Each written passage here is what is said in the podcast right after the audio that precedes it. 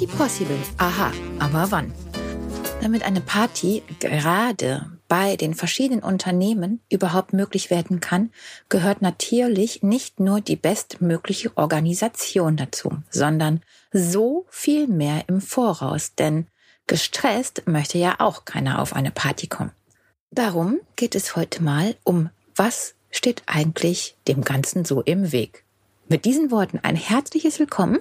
Ich freue mich wahnsinnig, dass du heute wieder zuhörst und dann legen wir doch mal los. Eine Party oder eine Veranstaltung könnte man natürlich als das Unwichtigste im laufenden Unternehmen betrachten.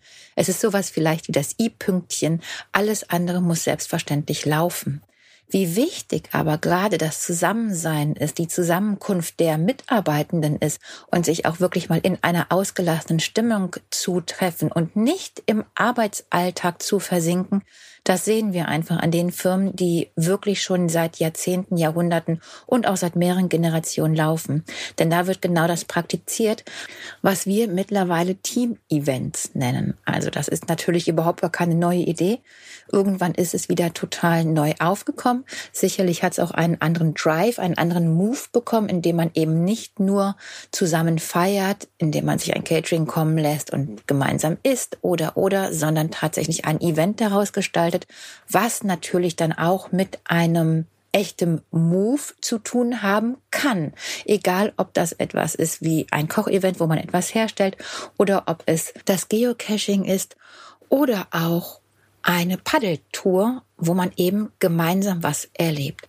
Ja, ich kann dir sagen, es wird auf jeden Fall sehr unentspannt, egal was du planst, was wir planen was überhaupt an dem Tag von einem Team-Event gemacht werden soll, wenn es denn dann überhaupt in die Planung geht oder zu einer Party, das ist einfach der Stressfaktor im Voraus. Das ist der Stress, den deine Vorgesetzten die ganze Zeit haben, die der Chef die ganze Zeit hat, was ihm einfach diese Lust darauf natürlich vermisst. Also wir sind an dem Punkt angekommen, wo wir sagen, was kann im Voraus gemacht werden? Wie kannst du bestmöglichst deinen Chef entlasten? Nicht nur, um eine Party, um ein Team-Event zu planen, wo er dann auch super gerne ist, sondern, und das ist natürlich gerade fester Bestandteil einer guten Firma, um die Stimmung, die allgemeine Arbeitsstimmung, das Arbeitsklima im Gesamten zu heben. Du als Chefassistenz, als Sekretärin, als Vorzimmerdame, als Assistenz der Geschäftsleitung und stehst natürlich an der Front und bist da das Züngelchen an der Waage, das, äh, das I-Pünktchen, du bist diejenige, die es in jede Richtung leiten kann. Wie kannst du denn jetzt wirklich entlasten? Also, gut ist es einfach immer, wenn du den totalen Überblick hast. Das heißt, es wird so viel nach Feierabend gemacht, wenn du bereits zu Hause bist, sei darüber auch informiert und frag nicht, war noch was, sondern informiere dich wirklich ganz direkt. Ist gestern Abend noch etwas passiert, was ich noch nicht weiß? Haben noch Gespräche stattgefunden? Ist etwas für den heutigen Tag noch wichtig, was passiert ist, nachdem ich gegangen bin? Also ganz explizit darauf hinweisen, was noch geschehen ist, was noch stattgefunden hat in der Zeit, als du eben nicht mehr anwesend warst, damit du diesen gesamten Überblick behalten kannst. Die Eingangspost genauso. Du kannst so viel schon im Voraus aussortieren. Natürlich muss es immer abgesprochen sein. Natürlich braucht es da ein paar mehr Kürzel anstatt des R wie Rücksprache. Dazu gleich nochmal mehr. Was es aber zuallererst einmal braucht, ist natürlich die Absprache. Kannst du aussortieren?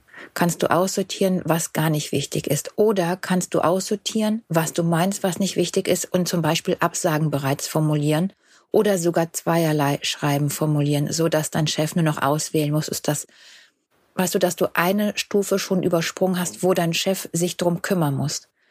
Ich möchte noch mal kurz auf die Kürzel kommen, zu den Kürzel, die verwendet werden können, wenn die Post zu deinem Chef geht und er anstelle von nur eines Rs für Rücksprache halten noch andere Kürzel verwendet, mm, so dass du auch direkt bearbeiten kannst.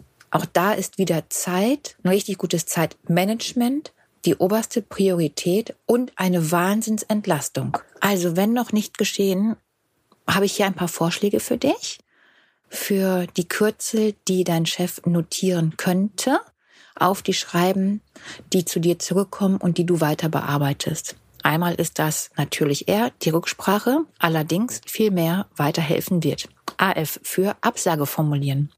TTV für Telefontermin vereinbaren. TV für Termin vereinbaren.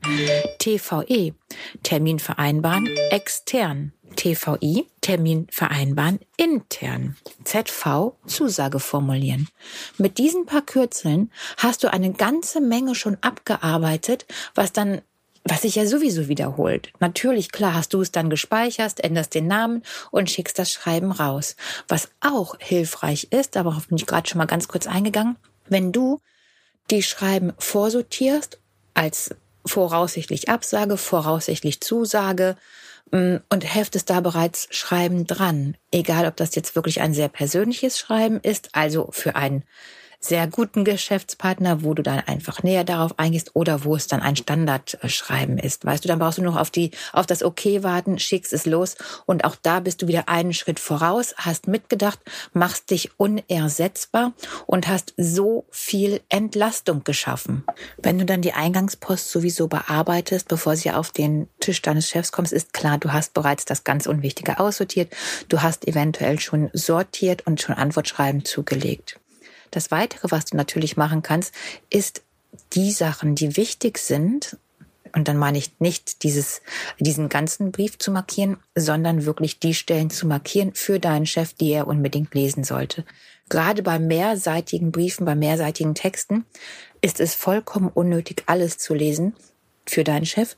Das kannst du machen und das wichtig, Wichtige markieren, das Wichtige ankreuzen, eventuell mit einem kleinen Post-it dazu. Ähm, bitte Stelle beachten, so dass ich antworten kann oder oder oder. Nur noch einmal zu der Post, die bereits von dir aussortiert wurde. Es ist wichtig, dass ihr auf beiden Seiten immer informiert seid. Das heißt, dass du einmal natürlich weißt, was dein Chef, deine Chefin in deiner Abwesenheit noch getan hat, worüber du informiert sein musst, jedoch natürlich auch umgekehrt. Das heißt, die Unterlagen, die du aussortierst, die werden nicht sofort vernichtet, sondern du lagerst sie erstmal. Und zwar so lange, bis du kurz Rücksprache halten konntest, beziehungsweise ein Okay erfolgt ist. Wie machst du das am besten?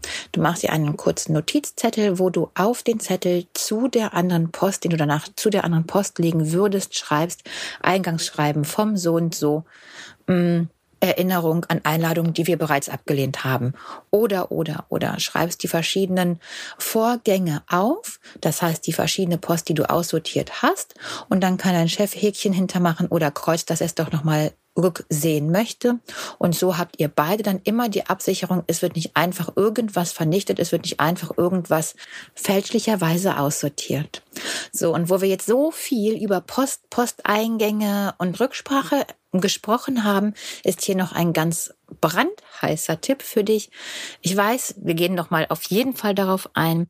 Gerade die verschiedenen Besprechungen mit den unterschiedlichen Menschen, die Sitzfleisch haben, sind nicht ihrer Zeit wert.